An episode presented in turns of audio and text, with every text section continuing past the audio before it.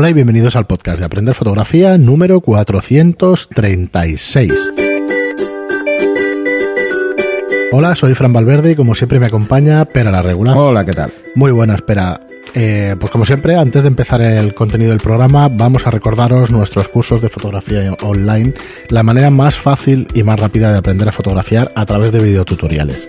Los tenéis siempre disponibles 24 horas al día, 365 días al año en nuestra web aprenderfotografía.online. Tenéis tarifa plana con más de 320 clases, más de 130 horas de fotografía. Cada mes añadimos dos nuevos cursos, incluimos tutoría, soporte para dudas individualizado. Eh, ¿Qué más? No tenemos permanencias, periodos mínimos ni nada de eso. Cada curso está compuesto por 10 lecciones.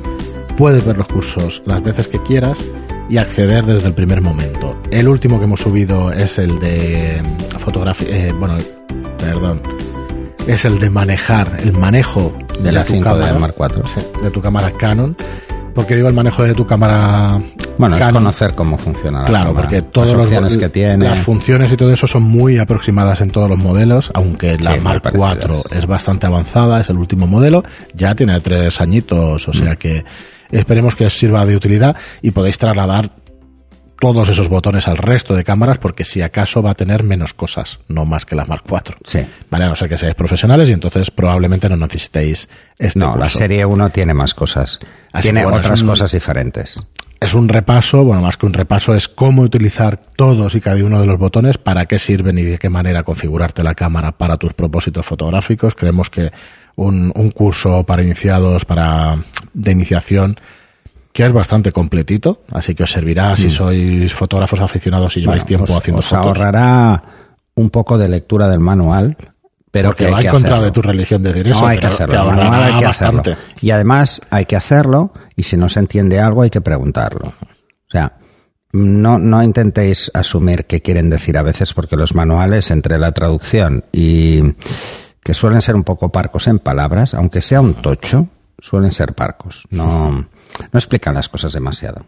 Puedes se supone que el que lo lee sabe de qué va y solo quiere los detalles de cosas concretas. Así que nada, echarle un vistazo a la plataforma, que creemos que, que tenemos un contenido muy interesante para el que quiere empezar en la fotografía, para el que se quiere dedicar profesionalmente y para darle un repaso a conceptos que quizá tengamos un poco abandonados con, con los años.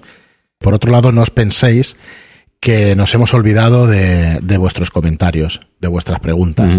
Lo que queríamos avanzar en contenido, porque llevamos muchos meses haciendo muchos programas de preguntas, ahora se nos empieza a acumular, o sea que Pues habrá bueno, que hacer retomamos, haremos una semana de preguntas y así vamos haciendo pues semana de preguntas y luego otra vez otra tanda de varias semanas, tres, cuatro semanas de contenido, otra tanda de preguntas. Esta temporada, digamos, pues vamos a intentar Bueno, lo- seguir lo ese en función de cómo vayan, porque Sí. si es eh, este tipo de, de programas pueden generar más preguntas. Claro, hay, hay muchas preguntas recurrentes. Tenemos una pregunta que probablemente quieras responder, pero ya No, llegaremos a ella. vamos metiendo alguna suelta. Puede ser, vamos a ver si la duración de los programas y eso nos lo permiten, porque hemos reducido un pelín los cinco minutitos del programa, creemos que quedan un poquito mejor, más ligeros y eso, aunque bueno, ya iremos. Nunca se sabe. Sí, ya iremos si lo sabes. ¿Cuánto llevamos ya haciendo podcast para que sea imposible poner una duración fija? Bueno. Si estuviésemos en la bastante. radio, Ya- bueno, narices. claro, por narices, horario y programación y no te puedes salir de ahí. Pero esta es la Muy ventaja del podcast. Pues nada, vamos a darle caña al programa de hoy que lleva como título Cómo aprovechar la perspectiva correctamente. ¿De qué manera aprovecharnos de esta característica Mm. A ver, física? lo primero final- que tenemos que tener en cuenta es que la perspectiva solo, eh, solo hay que tener en cuenta la distancia. Nada más, ¿vale? Me explico, porque esto genera muchísimas confusiones. Eh, siempre se dice, no, es que los angulares ensanchan. Bueno, es cierto y no es cierto. Lo que hace que esto pase es la perspectiva. Porque como el ángulo es muy grande, hay cosas que están muy cerca y cosas que están muy lejos proporcionalmente con un angular. Si me acerco mucho a una cara, la nariz proporcionalmente se ve mucho más grande que las orejas, pero es porque está más cerca. ¿Vale? Y es un efecto directo de la perspectiva por el ángulo. Pero mm, un 100 milímetros contiene un 24. Se ve lo mismo. Es un efecto óptico. Hasta donde yo Es un efecto, entiendo. exacto. Pero es, es básicamente es por, por la percepción. Eh, entonces, pensar que, que, un 100 milímetros está dentro de lo que ve un 24. Pero perdona, pero que a lo mejor os traigo mucho, pero es un efecto óptico, igual que el de la Luna cuando está a ras de suelo que parece más grande, pero luego la mides y tiene el mismo tamaño. Sí, es, pero lo que pasa es que ahí afecta otro concepto que es la atmósfera, la curvatura de la Tierra, etcétera. ¿no? Hay más cosas que afectan. O que nos dé una percepción. Esto, pues la, Luna está gigante, es por eso se acerca muy poco. Si la diferencia es ridícula. Sí, sí, por eso es enorme. Pero no, no, no es por esto. el tema es el siguiente. Eh, si queremos aprovechar la perspectiva, la perspectiva, lo primero que tenemos que tener en cuenta es que la distancia nos va a ayudar o nos va a perjudicar. Por ejemplo, el mayor error que suelen cometer los aficionados cuando hacen fotografías a personas es quedarse a la altura de su cabeza. Eh, todos los que tengáis hijos lo sabéis. Parecen en todas las fotos cabezones. Si los niños tienen la cabeza proporcionalmente ligeramente más grande, los niños pequeños, pero solo es ligero. La vemos más grande porque la vemos picados. Y lo que vemos más cerca es su cabeza. Nosotros, como nuestro cerebro funciona, al menos al mío ya a duras penas, lo que hacemos es compensarlo. Sabemos que no es tan cabezón. Y como lo sabemos, obviamos ese hecho. Pero, luego lo vemos en una foto, y decimos, uy, qué cabezón se ve. Y es porque nos hemos quedado de pie y le hemos hecho una foto a un niño.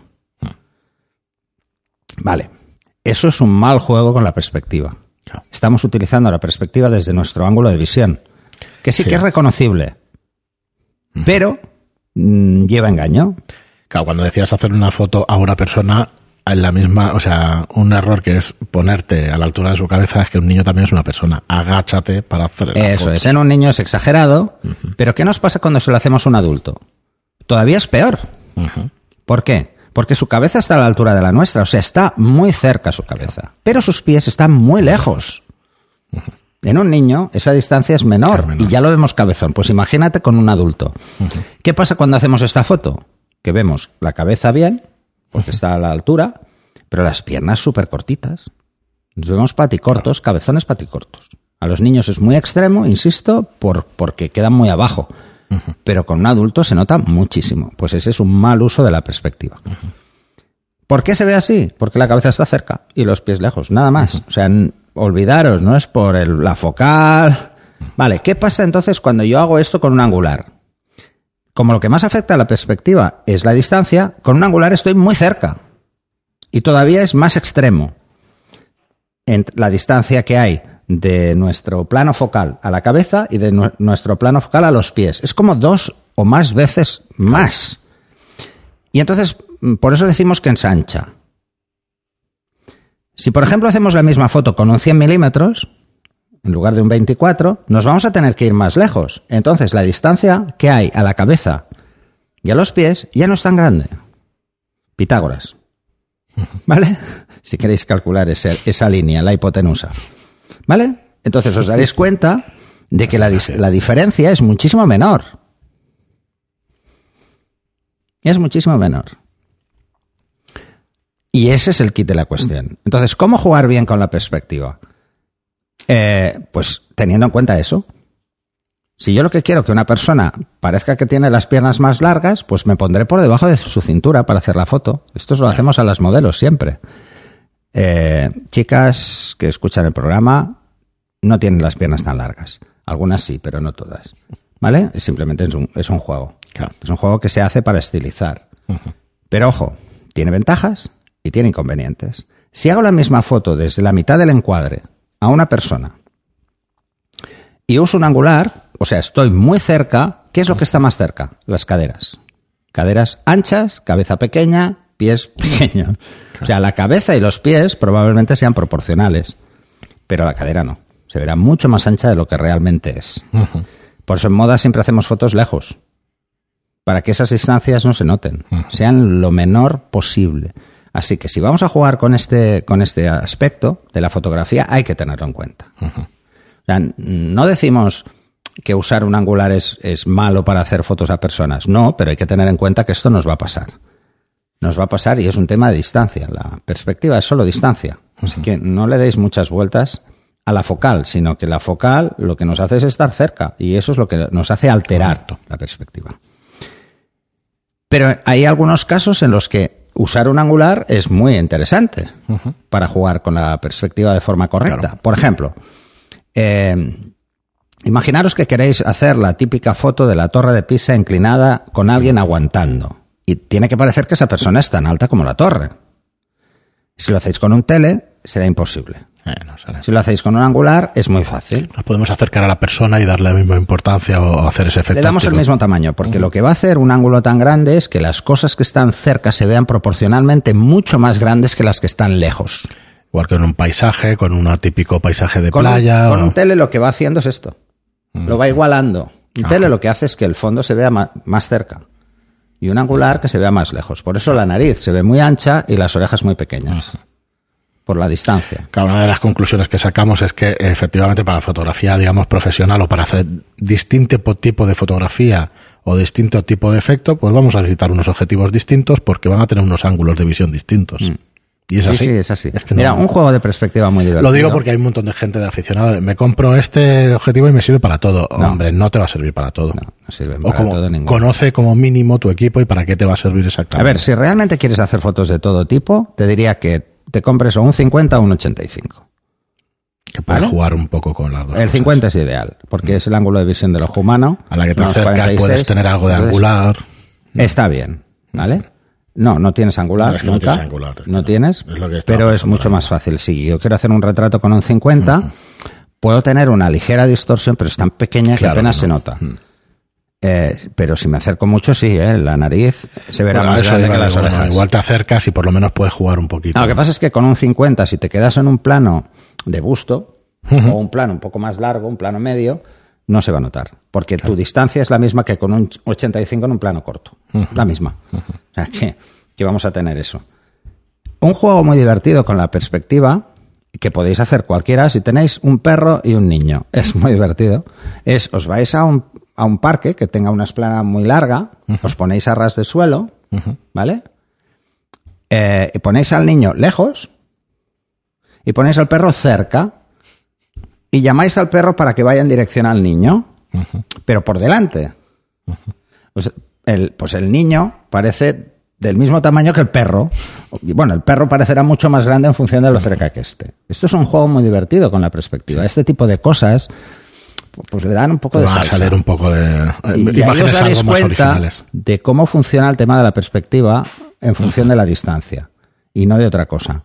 Y en el curso de composición pongo algunos ejemplos de estos divertidos.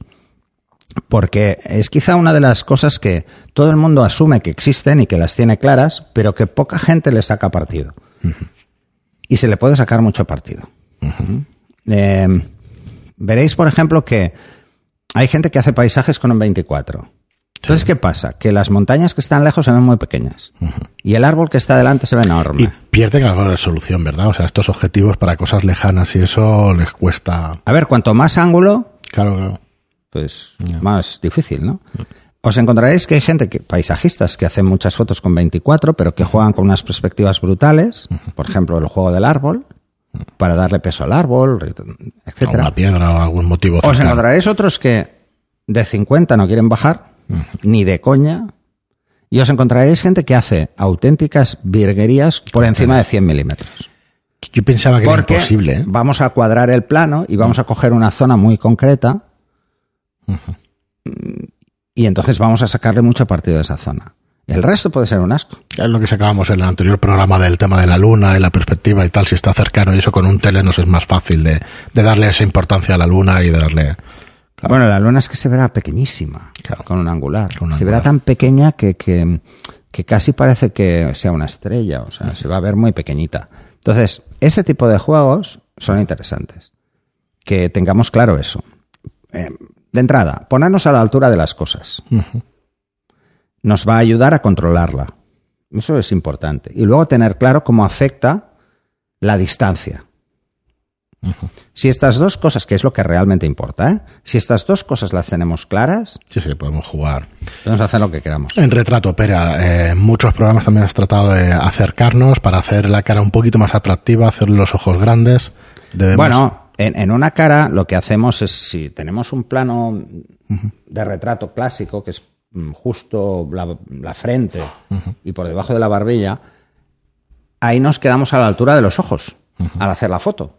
Porque vamos a enfocar a los ojos y vamos a reencuadrar. Los ojos se van a ver más grandes sí o sí. Sí o sí. Porque no estamos lejos. Claro, en esas Estamos fotos un jugando con la milímetro, perspectiva unos también. milímetros de, de que se vea ese efecto óptico hace que la cara resulte Hace más que los ojos se vean más grandes, que la, cara resulte más atractiva. Sí, no es casualidad Pero- que los muñecos, que los animes y tal dibujen los ojos más grandes, es que es más atractivo para, para las personas. Parece más cercano, porque si ves que los ojos están un poco entornados, queda duro enseguida. Pero si se ven muy abiertos, queda como más simpático, ¿no? Entonces, el jugar con eso en la perspectiva, con la, eh, con la perspectiva en, en un retrato, es que es vital. Es muy importante. Por eso yo siempre os, siempre que digo, oye, cuando enfoquéis en retrato, enfocar al ojo que esté más cerca si la cara está ligeramente girada. Porque se va a ver más grande. Claro.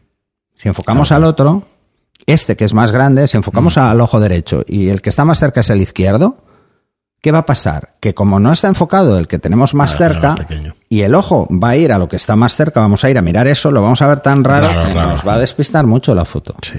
Siempre hay que enfocar al que está más cerca. Complicándolo un pelín, el tema de los, de los TS, de los descentrables, ¿varían el ángulo? Entiendo que no. No, el ángulo es el mismo porque la focal es la misma. Entonces la perspectiva lo sí, que variamos es el plano nodal. Entonces lo que hacemos es jugar con la perspectiva. Lo que hacemos es acercar la parte que está más lejos Claro. al plano. Lo que hacemos es esto, con el plano. No, es que no tenemos preparado el programa y estoy aquí improvisando con es- preguntándole es, cosas. acercar Claro, al plano. Ajá. Entonces, eh, a ver, lo ideal sería que todos fuéramos con objetivos descentrables a hacer todo tipo de fotos. Sí, la verdad es que sí. Bueno, esto es lo que pasa Porque con las de gran formato y el fuelle. Claro. Tú puedes poner el fuelle en el ángulo que tú quieras y corregir esas Lo veo perspectivas. tan complicado. Tengo una gana, Juan Carlos, de salir, a ver si No, lo escuchas, de salir, con ya Juan lo sé, Carlos, ya le hice no cuatro pude. fotos y tal. Ostras, está es súper divertido. Claro. Es muy divertido. Yo ya no recordaba eso. Bueno, yo había hecho químico, pero gran formato no. Y fuimos con la de gran formato y placas. Es espectacular. Entonces, pues dices, ¡ah! Ostras, esto es realmente Fotografía. disfrutar de la fotografía. Hicimos 12 fotos en toda una mañana larga. Probablemente los tarde. grandes, los grandes clásicos que trabajaban con ese formato, tipo Abaddon y gente así, que probablemente hicieran muchas fotos con ese tipo de cámaras, incluso en retrato y eso, ostras, Hacían disfrutarás dos, ahí. tres fotos en una salida, pero es que se pensaba mucho la gente en las fotos antes. Por varios motivos. Primero, el coste. El coste de las placas, eso por un lado, y luego El tiempo, preparación eh, de la foto. los automatismos que tenemos ahora para controlar la exposición no existían. No podemos repetir la foto. Es más, no sabemos cómo ha quedado hasta que lleguemos a casa. Claro. Entonces, esto hace que quieras pensarlas mucho. Esto hace que te las quieras imaginar y que quieras un resultado Y luego, concreto. Y nosotros tenemos cámaras con 10, 12 pasos de rango dinámico y estábamos hablando de 5. Claro.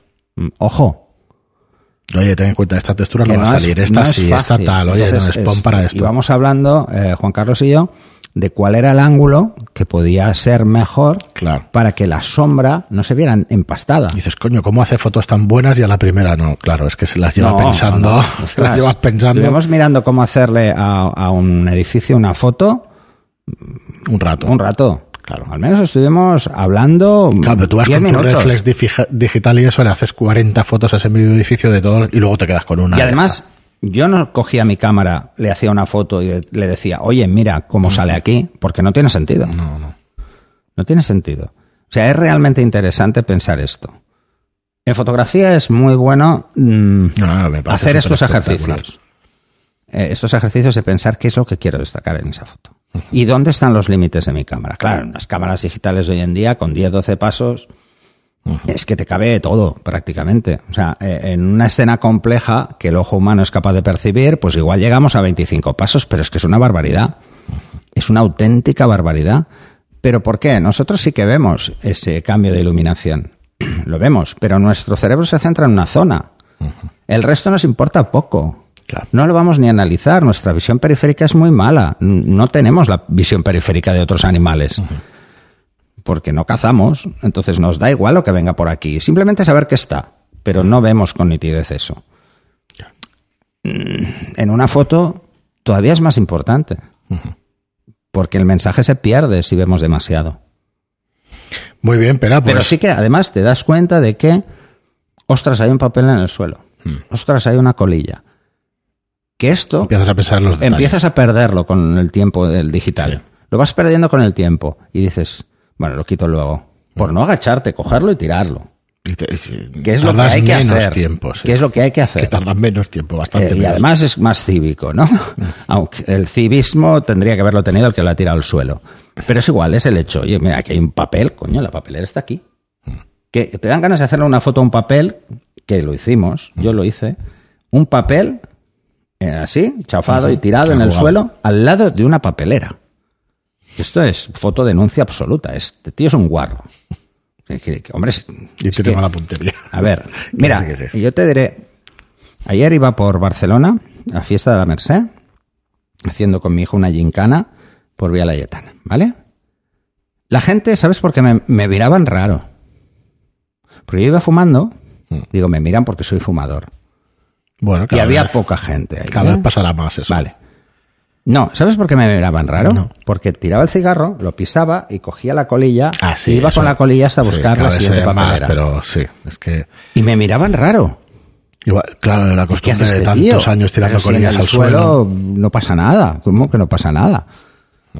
Pues me miraban raro. Entonces, y más con tanta gente, y dices, y más con niños, colillas en el suelo, pero ¿qué, qué necesidad hay? No hay ninguna. Muy es bien, como pero lo de la playa, ¿El qué? De la sociedad las todo colillas. lo que sí. O sea, no me extraña que quieran prohibir fumar en las playas. No me, bueno, yo no soy muy playero. trabajo. Sí. Precisamente porque la gente es guarra. Bueno, pues eso es otro ejemplo. Muy bien. En lo de la papelera Mm. y el papel se puede jugar con la perspectiva. Para hacer que el papel parezca más grande. Es que es lo que iba a decir, Me o sea, acerco mucho al que papel este- y se ve enorme al lado de la papelera. Que y este le doy mucho programa- peso a eso. Me parece que este Pero si me programa... acerco mucho, perdón, Perdón, perdón. la papelera queda desenfocada. Así que, ¿qué me interesa? ¿Que se vea claramente que el papel es pequeño, la papelera está muy cerca? Tele. Me voy lejos, tele. Parece una cosa al lado de la otra. Si lo que quiero es que se vea el papel muy grande y la papelera muy pequeña, va a parecer que está muy lejos. Es la conclusión que quería explicar con lo que estabas diciendo, que al final este programa me parece que nos sirve muchísimo para que pensemos antes de hacer la foto y que pensemos qué es lo que queremos conseguir y utilicemos la perspectiva y los, y los Ahí objetivos adecuados al, al objetivo que queremos eh, conseguir al hacer la foto. Así que bueno, me parece muy interesante, me parece muy interesante pediros a vosotros no la opinión, sino preguntas sobre, oye, y en esta ocasión, ¿y qué haríais y cómo? Y eso de la cámara de gran formato, ¿qué es? Y esto, o Eso traemos un formato medio, a Juan ¿qué Carlos. es? Pues sí, deberíamos traerlo y que nos explicara qué es, cómo se plantea una sesión, cómo lo hace, o sea que pues, estaría muy cuando chulo. salimos, al menos cuando sale conmigo, lo que nos planteamos es dónde tomar el café primero. Esa es la primera Esa es la pregunta de un. O sea. ¿dónde hay un bar cerca? ¿Vale? Muy bien, pues muchas gracias a todos, lo vamos a dejar aquí. Muchísimas gracias a todos, como os digo siempre, por estar ahí, por escucharnos, por vernos en YouTube también. Muchas gracias a todos por vuestras reseñas de 5 estrellas en iTunes y por vuestros me gusta y comentarios en iBox. Gracias y hasta el próximo programa. Hasta el siguiente.